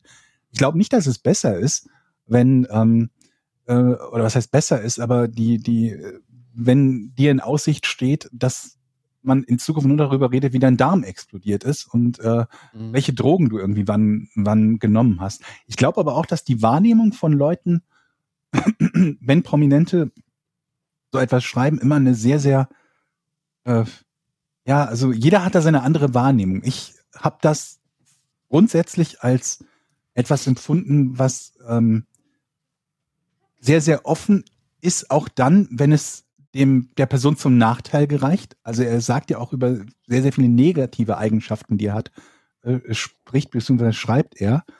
Und dann habe ich irgendwie eine Kritik gelesen, ähm, im Guardian war das, glaube ich, wo die Autorin sich darüber aufregte, dass er angeben würde, äh, mit wie viel Geld er verdient habe oder welche Pre und gejammert hätte, welchen Preis er nicht bekomme, wo ich mir dachte, diese Autorin begreift gar nicht, warum diese Sachen erwähnt werden. Mhm. Die werden nicht erwähnt, um zu sagen, schaut mal, ich bin so toll, ich habe irgendwie 100 Millionen oder was, wie viel Millionen verdient, sondern um klar zu machen, dass selbst mit absurden Geldsummen Mhm. ähm, nichts, aber auch gar nichts am Grundproblem geändert ist. Und er sagt ja auch noch, wie er, wie er sich selber quasi, wie man sich wachrütteln muss, dass man über eine Million Dollar pro Folge Fans bekommt und sagt, wir würden gerne weniger Folgen machen. Ne? Hätten gern ein bisschen weniger Arbeit, wir würden gerne ein paar Folgen weniger machen. Ne? Was für eine luxuriöse Situation das ist, die Arbeit an einer Folge irgendwie für eine Million nicht mehr machen zu wollen, wenn man sich denkt, ich habe eh genug des Geldes wegen muss ich das nicht machen und ich habe lieber ein bisschen mehr Freizeit und so. Und das war halt irgendwie der Punkt. Oder auch, was du eben erwähnt hast, wo er von diesen, diesen Frauengeschichten erzählt. Das macht er ja nicht, um, um zu sagen, schaut her, was ich für ein toller Hecht bin, sondern ähm, um zu zeigen, welche Prioritäten er damals hatte und wie leicht aufgrund von Berühmtheit oder und Geld, wie auch immer, Dinge funktioniert haben, die sonst niemals funktionieren würden. Bei Ja, vor allen Dingen, er schreibt ja auch ähm, und erzählt ja auch davon, dass er sich gewünschte, er hatte ja ganz viele tolle Freundinnen an seiner Seite, die er nicht zu Mhm. schätzen wusste. Und er Ja. schreibt ja auch, dass, ähm, ja, natürlich ist es toll, viel Sex mit irgendwelchen Supermodels oder was weiß ich zu haben, aber dass es ihm nie das gegeben hat, was er wirklich gesucht hat ähm, in der Beziehung und dass er das halt bereut, weil er jetzt ein alter Furz ist, der zwar reich ist und ein geiles Haus hat, aber nie eine Familie zum Beispiel hatte oder irgendwie äh, Kinder oder so, die er vielleicht gehabt haben hätte können mit der ein oder anderen Partnerin, die er damals aber nicht zu Ja, auch schätzen das- gewusst hat und so auch Geschichten. eben, auch der Teil ist ja eigentlich eher eine traurige Geschichte. Ja, es gibt eben. vielleicht Leute, die dann mitnehmen, irgendwie, ja, hat ganz, ganz äh, tolle, attraktive Frauen, Freundinnen, Affären, wie auch immer gehabt. Aber was eigentlich hängen bleibt, ist, keine von denen, ist. keine von denen ist da und dann hat er viele von den Beziehungen, die er hatte, hat er ruiniert aus der Angst, dass die Partnerin ihn verlassen könnte, ne? In dem Fall von Julia Roberts erzählt er das halt, ne? Ja. Die er irgendwie auch im Rahmen von, von, von Friends äh, kennengelernt hat. Die Geschichte hatte ich auch schon mal irgendwo gehört, dass sie tatsächlich Interesse daran hatte, an Friends irgendwie so eine Gastrolle mitzuspielen, wo sie zu dem Zeitpunkt auch eine der gefragtesten Schauspielerinnen in, in Hollywood war, speziell um mit ihm eine Szene zu haben, um mit ihm irgendwie, äh, wie ihn quasi kennenzulernen und wie er diese Beziehung dann sabotiert und beendet, nur damit letztlich damit sie nicht mit ihm Schluss macht, damit sie ihn nicht verlässt und so. Also ein ganz, ganz tolles Buch, finde ich. Wie heißt das? Mhm. Ähm, das heißt Friends, Lovers and the Big Terrible Thing, glaube ich, Mhm. heißt es. Okay. Und ich kann es auf jeden Fall als Hörbuch auch empfehlen, weil vorgelesen Ja, von auch. Matthew Perry ist das noch mal was anderes, weil am Anfang erschreckt man sich vielleicht so ein bisschen, wie der mittlerweile redet, weil der schon echt so ein bisschen nuschelt und so ein ja, klingt halt wie jemand, der sein ganzes Leben lang mehr oder weniger drogen- und alkoholabhängig war, aber das so mit seinen eigenen Worten, der eigenen Betonung äh, zu bekommen, hört sich halt eher an wie eine Geschichtenerzählung als wie abgelesen oder so. Und ich habe jetzt schon Mhm. einige Hörbücher gehört und ich muss sagen, das ist echt mit eines der besten, die ich je gehört habe. Also, falls ihr jemanden kennt, der möglicherweise auch ein Fan der Serie war oder Fan von Matthew Perry ist oder war und äh, noch auf der Suche nach einem Weihnachtsgeschenk seid, das könnte vielleicht noch eins sein. Hm. Das äh, Hörbuch werde ich mir auf alle Fälle reinziehen. Sollen wir Patreon-Fragen machen? Ich habe hier die erste Jo. von Felix, der sagt. Erst erstmal patreon.com, Ach ja. gell? genau. Patreon, Patreon.com slash Podcast ohne Namen, weil viele wissen das ja gar nicht, weil wir das noch nie erwähnt haben. das stimmt. Da haben wir so eine Mhm. Webseite ähm, und da kann man unsere Community joinen und ich glaube mit zwei Euro pro Monat kann man so, so einen kleinen digitalen Applaus dalassen und Teil der Community werden und das, dann kriegt man den Podcast früher am Tag der Produktion meistens, das ist dann schon meistens Dienstag, Mittwoch, Donnerstag und werbefrei auch. Ist doch eine tolle Sache. Und man kann Fragen stellen. Felix, was ist der älteste Spielfilm, den ihr je gesehen habt und welchen großen Filmklassiker habt ihr immer noch nicht gesehen, ist auf eurer Watchlist? Was war das erste? Was ist der älteste Spielfilm, den ihr je gesehen habt? Ben Hur oder so? Nee, du hast doch bestimmt so einen Charlie Chaplin-Film mal gesehen, oder? Und von wann ist denn Ben Hur? 50er Ja. oder Du hast 40er? recht, ja, vermutlich ist es irgendwas, irgendwas Charlie Chaplin-mäßiges, ja. Kannst du recht haben. Ich kann mich noch an die alten Gruselfilme wie Tarantula erinnern. Kennt ihr Ja, die das ist auch so von 50er, Wie ne? hieß denn der Regisseur damals, der auch das Ja. Monster, äh, Monster im Amazonas gemacht hat mit dieser Aber Plastik? da warst du ja auch schon 25. Also. Wie, war, wie, wie hieß der denn nochmal? Jack Arnold, ne? Genau, das war meine ältesten Spielfilme. Ich fand, ich, ich habe sie geliebt. Wie heißt denn nochmal dieser, das Schrecken des Amazonas? Großartig. ähm, Dracula. es gibt tatsächlich sogar einen Ben Hur von äh, 1900 irgendwas 20 oder 29. Aber du meinst wahrscheinlich den mit Charlton Heston. Bin mir nicht mehr ganz sicher. Also, es, Den, du hast schon recht, wenn es Charlton Heston ist, kann der Film nicht so mega uralt sein. Also zumindest noch nicht aus den Anfängen der. nee, der ist von Filmgeschichte. 59, der mit Charlton Heston. Ich glaube, bei mir ist es tatsächlich irgend so ein Charlie Chaplin-Film gewesen. Ähm, aber weiß ich nicht mehr genau welcher. Und äh, welchen Film, ähm, wie war die Frage? Welcher welchen, Film, Kultfilm? Welchen, welchen habt ihr auf eurer Watchlist? Also ich habe, ich kann mich mal outen. Ich habe viele äh, Filme, wo man sagt, die muss man gesehen haben, aber noch nicht gesehen. Aber Ito. einer der ja. ber ber berühmtesten, die ich äh, noch nicht gesehen habe, ist Citizen Kane. Boah, ich glaube, ja da habe ich mal angefangen und Ja. irgendwie nicht so weiter gucken können. Gilt ja so ein bisschen als einer der besten Filme aller Zeiten und, und irgendwie so der Begründer des großen Kinos und so. Aber habe ich noch nie mich rangetraut, irgendwie aus irgendeinem Grund. Müsste ich mal nachholen. Citizen Kane ist so ein bisschen, ist auch von 1941. Ähm, Orson Welles. Ähm, ja. Hm. Was ist bei euch? Also so ganz, also bei, bei so ganz alten Schinken gibt's wenig, was auf meiner, auf meiner Watchlist steht, weil ich mir dann schon denke, ich glaube nicht, dass ich mir die mit Spaß angucken kann. Da ist so Citizen Kane drauf. Von, von Sachen, die irgendwie, die nicht ganz so, so, so alt sind, die ich noch nie gesehen habe, die man zumindest kennt. Ich habe nie Flashdance geschaut. Ich glaube, ich möchte irgendwann mal Flashdance Oh, schauen. das kannst du nicht machen, oder? Flash Warum nicht? Flashdance? Ui. Da gibt es doch mittlerweile sogar ein Remake. Wie alt ist das mittlerweile eigentlich, Flashdance? Ich würde sagen, das ist 80ern. Anfang 80er. Ja, ja, der ist aus den 80ern. Okay. 83. Boah, ich habe keine Ahnung, was ich gucken muss. Vielleicht habt ihr eine Empfehlung, was ich. Ähm, Ich habe keine, hab keine Ahnung, was man da gucken, was man gucken müsste. Ich habe gar, gar nicht so eine Watchlist. Na, ich glaube, du hast äh, viele Filme nicht gesehen, Jochen, ohne dir das nahe rücken zu Absolut. wollen, aber Immer wenn es um Filme geht, dann Kommt aber aufs Genre auch an, ne? Also was ich viel gesehen habe, ist Hitchcock. Ich habe, glaube ich, ich will nicht sagen, ich habe jeden Hitchcock-Film gesehen, aber ich habe, glaube ich, echt viele gesehen. Und mochte die auch. Jetzt glaube ich auch nichts dabei, wo ich sagen würde, den fand ich so öde, den würde ich nicht weiterempfehlen. Hitchcock ist mega. Auch teilweise, man glaubt immer so, die sind schlecht gealtert, weil die so alt sind und schwarz-weiß teilweise oder so. Aber nee, teilweise sind die immer noch ultra spannend und gut inszeniert. Also die sind wirklich. Hitchcock gucke ich mega gerne. Hm? ja, ich, ich, äh, also ich bin ähm, dankbar für jeden Tipp, welchen Film ich noch unbedingt gucken muss. Ähm, ich, ich gucke, wenn ich so ganz, ganz alte Filme denke, denke ich jetzt gerade, so die ganzen Godzilla-Filme habe ich damals auch nie gesehen. Muss ich sagen. Also diese alten. Japanischen, die, oder die alten japanischen. Kenne ich nicht. Das ist auch Ja. eine Wissenslücke wahrscheinlich. Keine Ahnung.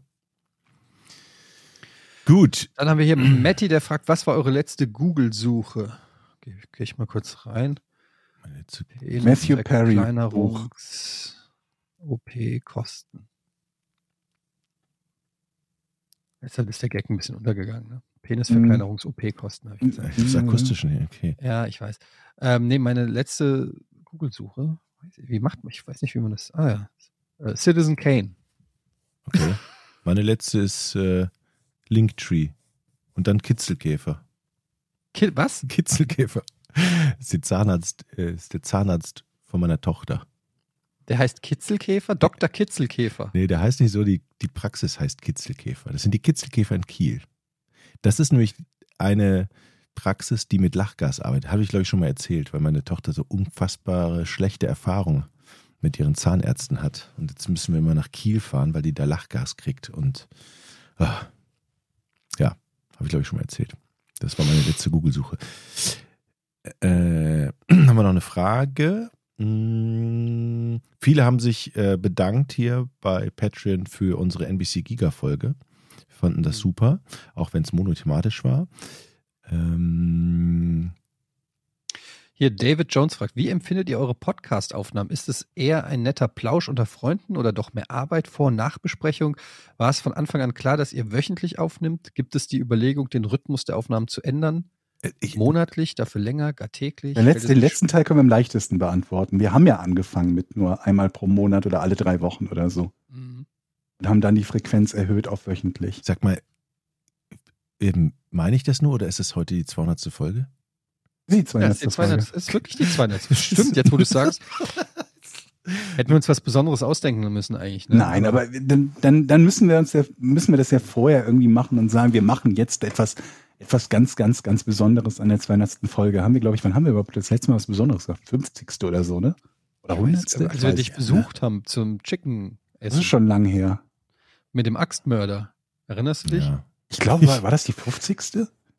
Irg ja, ich meine, irgendwas war 50. da. oder 100. Ich weiß es auch nicht mehr. Ja. Wir wollten mal eine Taxifahrt machen, aber das äh, aus verschiedenen Ja, gut, aber dann, dann, dann war das irgendwie, dass wir auch, dann kam Corona dazwischen. Ja. Und jetzt, dass wir halt alle nicht mehr, nicht, nicht alle nicht mehr in Hamburg wohnen, aber nicht mehr alle in Hamburg wohnen, so rum. Im Februar werden wir fünf Jahre alt. Wie empfindet ihr eure Podcasts auf? Ist es eher netter Plausch unter Freunden oder doch mehr Arbeit? Also ich empfinde es eher als Plausch unter Freunden. Ähm, natürlich, der Arbeitsteil ist der, dass man diszipliniert zu einem festen Termin sich einfinden muss und äh, den absprechen muss sozusagen. Ähm, manchmal Werbung einsprechen und so. Das ist so der, der Teil, wo es, wo so ein bisschen die Arbeit durchkommt. Aber ansonsten ist es eher so, ey, einmal die Woche mit Kumpels telefonieren und sich abgleichen, was ist so bei euch passiert. So. Ja. Ito. Ich- Es ist echt so ein angenehmes Plauschen, anderthalb Stunde. Also, Ich finde es halt auch deshalb so angenehm. Ich merke das ja auch in meinem anderen Podcast, den ich mit Katjana habe, ähm, oder auch bei Vorn. Dieses Telefonieren mit Freunden. Ich weiß nicht, ob ihr das früher gemacht habt, aber ich habe früher oft, noch, äh, da- gut, da war ich noch eher jugendlich bis junger Erwachsener. Da hat man dann mit seinem besten Kumpel auch mal ein, zwei Stunden am Telefon geredet über Gott und die Welt und was so passiert ist. Das ist komplett ausgestorben. Also man, ich telefoniere eigentlich fast gar nicht mehr mit irgendjemandem. Entweder man schreibt sich WhatsApp-Nachrichten Mhm. oder man Face, wenn ich, ich FaceTime da mal mit meiner Mom oder so. In die Heimat um die und, und zeigt die Kids und Quatsch so, aber so ein normales Telefongespräch, hey, wie geht's? Was hast du heute erlebt? Äh, wie hast du das Fußballspiel gesehen? Das gibt's eigentlich gar nicht mehr. Insofern ist so ein Podcast fast schon wieder so eine Rückbesinnung auf, auf diese Form der Kommunikation. Hm. Ähm, das, das Einzige, was halt, also, was wir halt merken, ist, wir können nicht irgendwie x Folgen auf Halde produzieren oder so, ne? Also wir können jetzt nicht sagen, wir machen jetzt drei Folgen an einem Tag oder so, weil dann ist bei dem, bei dem Gespräch und so, da ist dann inhaltlich, wäre zu schnell die Luft raus. Also es muss schon so eine Woche Abstand oder so. Manchmal sind sie auch ein bisschen länger, die Abstände. Und ähm, das tut dann insofern immer gut, als dass man dann oft die Situation hat, boah, ich habe so vieles, was ich erzählen kann. Oder ich habe drei Sachen, die ich erzählen könnte oder so. Der umgekehrte Fall ist immer blöd, dass man sich denkt, oh, ich habe irgendwie gerade nichts Spannendes, was passiert ist. Ne? Das gibt's halt auch immer wieder mal gerade. Ich meine, wir haben jetzt hier 200 Folgen und wir sind alte Männer, die auch äh, nicht mehr so das actionreiche Leben haben. Also ähm, ich merke das manchmal so ein bisschen, wenn ich andere Podcasts höre äh, und dann immer denke, fuck, was erleben die denn alles? Mhm. So Ja. in, innerhalb von einer Woche. So, ja, hier, ich habe ein Konzert gegeben und gestern war ich auf der Rodeo Ranch, dann habe ich einen Typen erschossen, bin ich mit dem Hubschrauber abgestürzt, haben aber auf einer einsamen Insel überlebt. Irgendwie so, und du denkst, das habt ihr alles in einer Woche erlebt? Fuck, ey, bei mir ist das Maximum, was passiert, ist ein Toast angebrannt. Mhm. Und das ist schon die Geschichte, die man aufschreibt, wo man sich denkt, da möchte ich im Podcast drüber Die sprechen. schmücke ich Das, ein bisschen das, aus. das mit dem Toast. Das wird Knaller, das wird die Leute freuen. Bestes Essen im Winter, Leute. Frage von Hannes. Was für eine Art Essen? Snack oder Kannst du dir aussuchen? Abendessen oder Okay, lass, lass, natürlich- lass uns mal vom warmen Abendessen oder vom kalten Abendessen ausgehen. dann ändert sich für mich nichts im Winter zum Sommer, weil Moment, das ist irgendwie dann kaltes. Kann doch kalt sein, ja. So Nee, du hast doch gerade gesagt, Butterbrot. kaltes. Ja, da Nee, nee. geht ja nichts über die Stulle. nee, er hat ja gefragt, äh, kalt oder warm. Äh, Kannst dir aussuchen. Bestes Essen im Winter war die Frage von Hannes. Sucht euch aus. Kannst ja auch eine kalte Gurkensuppe im Winter essen. Ich weiß es nicht. Ich habe, glaube ich, keinen Okay, ich, ich, kein ich mache dir Vorschläge, Eddie. Ja. Haxe mit Sauerkraut und Kartoffelpüree. Lecker, aber ist ja kein Winteressen, Das oder? würde ich genauso im Nein. Sommer essen. Ja. Im Sommer? Das ist doch so ein Natürlich, Herbst. warum denn nicht? Isst du im Sommer keine Haxe oder was? Nee. Das ist mir viel Was? zu schwer. Was? Come on, Jochen, wer soll dir das denn abnehmen? Ach, die Räuber. Das ist doch so ein das Winter. sagt der Typ, der auf Instagram jeden Tag ein frisches Tier grillt. aber das ist doch ein, das ist doch ein typisches Aber wenn es da dir gibt, ist doch das Arche-Menü von jedem Tier eins auf die Okay, Platte. oder? Rotkohl und Heute gibt's Elefant. Archimüd, das ist eine gute Idee. Das Archimüd, das gefällt mir auch. Hier, so Rotkohl mit Klößen und, und Ente dazu. Das ist doch aber Winter, Winteressen, oder? Oder esst Also ihr das ich- auch im Sommer? Du meinst, es- was du jetzt meinst, ist, glaube ich, so dieses, dass du ein spezielles Essen als Weihnachtsessen vermutlich hast oder als, keine Nee, Ahnung, aber das- Neujahrsessen oder so. Nee, das ist, das wärmt den Bauch, das, das passt zum Winter, kalte Jahreszeit. Ich esse eine Ente mit Rotkohl und Klößen. Das Du isst esse ich jetzt nur, nicht. Du isst doch immer eine Ente. Ja, aber nicht im Sommer. Was? Was? Ach, Leute. Okay, Ja, aber wo ist denn jetzt der Unterschied zwischen einem halben Hähnchen und einer Ente? eine Ente ist ein Winteressen und ein Hähnchen isst du im Sommer, weil das viel leichter ist. Eine Ente ist so schwer. Nee. Mann, Nee. wir haben unterschiedliche Essgewohnheiten. Okay, okay, warte, lass mich nochmal versuchen. Ich Typisches glaub dir das vor allen Dingen auch nicht. Nee, also eine Ente im Sommer esse ich nicht, da möchte ich was. Das, du, tust Also, so, als ich esse- so, eine, so ein Mensch, der Salat anlächelt in so, einer, in so einem Prospekt. Nee, aber jetzt was Leichtes, Schatz. Am Arsch die Räuber. Okay, sagen wir es anders. Ich esse mehr Enten im Winter als im Sommer. Ja, okay, ich. das, Ja? da wird, so wird ein Schuh Ich esse draus. mehr Haxen im Winter als im Sommer. Okay, was ist denn Reh? Pfeffernüsse, super. Bester Snack. Und ich ärgere mich immer, dass es die nur im Winter gibt. Das ist im Moment mein Standardfrühstück. Ein Kaffee, Lebkuchen. Pfeffernüsse. Ich habe letztens Lebkuchen, ja. beim Zocken hier eine ganze Tüte Marzipankartoffeln gefressen. Eine ganze Eine Tüte, also so ganze- 125 Gramm meinst du? Ja, also so eine richtige ganze Tüte. Halt. Krass. Moment, aber das ist doch nicht viel, eine Tüte Was? Marzipan. Oder was, was, was für eine Tüte ist Ja, das jetzt bei nicht so eine, eine Tüte Marzipankartoffeln. Ja, eine Tüte Marzipankartoffeln sind irgendwie 100 Gramm oder 125 Gramm. Das ist jetzt nichts, wo ich sage, oh mein Gott. Nee? Ich kam mir so schlecht 100 vor. Gramm? Ich packte dann äh, zum, zum Schluss. Oder hast du so eine 300 Gramm Tüte? Nee, so 150 Gramm oder so oder 200 höchstens. Aber ich packte zum Schluss so da rein und suchte nach der letzten Marzipankartoffel und merkte, Jetzt. scheiße, die ist leer. Die habe ich mir innerhalb von 15 Minuten reingepfiffen. Und neulich, da habe ich eine ganze Tafel Schokolade gegessen. Komm, habe mich voll schlecht gefühlt. sag mal, ist das normal, dass ihr Marzipan eine ganze Tüte esst?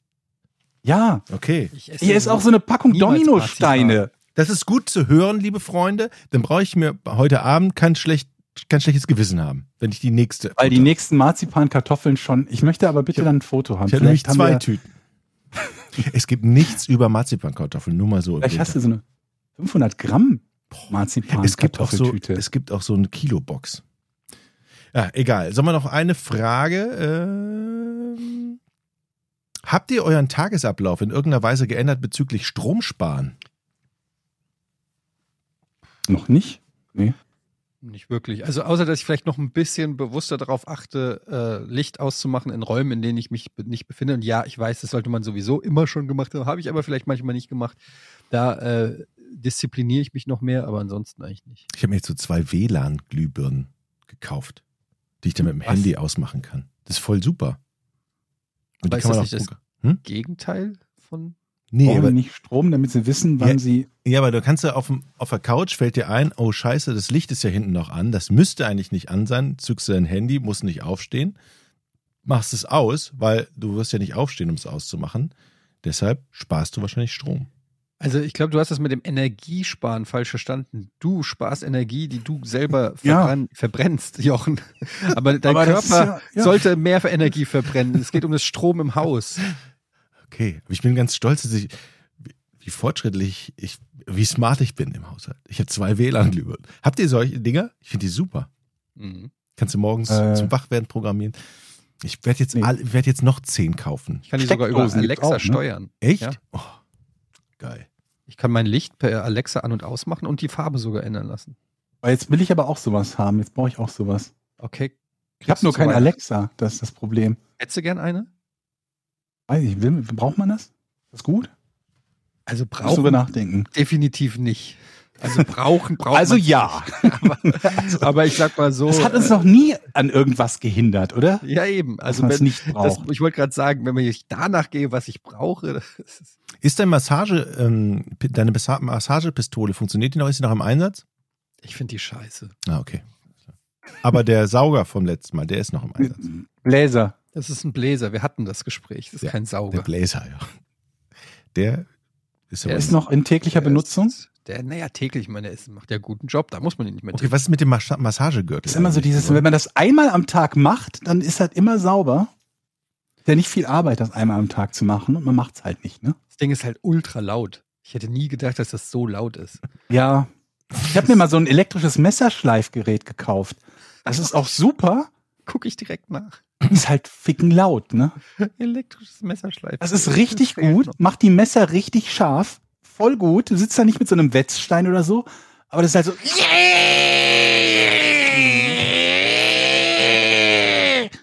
Und das, das kannst du halt nicht mal eben machen, wenn du, wenn du irgendwie Netflix schaust oder so. Und damit fällt's eigentlich schon, weil ich dachte mir so, dann sitze ich halt mal da, hole alle Messer aus der Messerschublade raus, hole mir das Messerschleifgerät, aber das ist halt wieder so laut dann. Und dann stehst du da, hast dir für 70 Euro ein Messerschleifgerät gekauft und dann benutzt du das doch nur einmal. 70 Euro. Oh ich ja, bin hier gerade weiß bei nicht, 8,98 Euro. Weiß nicht mehr, wie teuer das war. Okay. Aber gibt es tatsächlich in allen Preis? Gibt es hier von 9 Euro bis 150 Euro? Ja. Vielleicht habe ich mir auch ein falsches gekauft. Aber ich, dass es laut ist, das lässt sich vermutlich nicht vermeiden, wenn es da Mhm. irgendeinen so einen rotierenden Stein hat oder so und anschließend dein Messer scharf sein soll. Vermutlich werden die Leute, die sich damit auskennen und die sich selber Messer bauen, auch sagen, das geht ja gar nicht. Äh, da ist ja jedes Messer wird dadurch stumpf, das schleifst du dann einmal, dann ist es kaputt. Überhaupt, einzige Messer, was man überhaupt benutzen kann zum Tomatenschneiden, kommt aus Japan, ist 27 mal gefaltet und kostet 499 Euro. Darf aber auch nicht gespült werden, sondern nur äh, mit dem Leder feucht abgewischt oder angeguckt werden oder so. Und dann denkst du dir auch, da, da ist ja der Spaß weg. Ich habe jetzt Bock auf ein Messerschleifgerät. Ja, die sind super. Möchtest du meins haben? Ich schick dir meins. Ja. Ist aber laut, ne? Es ist Ja. wirklich laut. Wenn du das Gebläse schon laut findest, dann wirst du dir beim Messerschleifer denken, ist schon cool, wie scharf so ein Messer danach ist. Aber ist es das mit dem Lärm wert? Ja, ich würde es mal drauf ankommen lassen, sag ich mal so, ne? Ich Berichtet. guck mal, ich finde, ich ich schick dir das dann. Okay, Okay. liebe Freunde. Wir werden immer mehr zur Gadget-Sendung, das gefällt mir. Ähm, ja, das war's mit der 200. Folge Podcast ohne richtigen Namen. Äh, checkt auch unseren Schwester-Podcast Vorn, Verbrechen ohne richtigen Namen. Trottelfolge aktuell. Aktuell die Trottelfolge, gute Ich mich sehr drauf Einstiegsfolge. gefreut. Ja, auf jeden Fall. Äh, da besprechen wir sogar zwei Trottel. Ähm, das ist äh, also von Trotteln für Trottel. Über Trottel. Wobei Trottel da schon fast zu harmlos ist für die Kandidaten, die wir da dabei haben. Das ist so eher so, da muss schon so ein wütenderes, so, ein- so Idiot eigentlich gehört da schon eher hin. Hört euch das gerne an, Das ist unser an, genau. True Crime Comedy Podcast. Und ansonsten hören wir uns nächste Woche wieder. Tschüss. Tschüss. Sie fragt mich, was ich mag, was ich mag. Und ich sag, ich mag Porn, mag Porn. Doch ich mein den Podcast ohne richtigen Namen. Gib Gas mit Etienne, Georg und Jochen.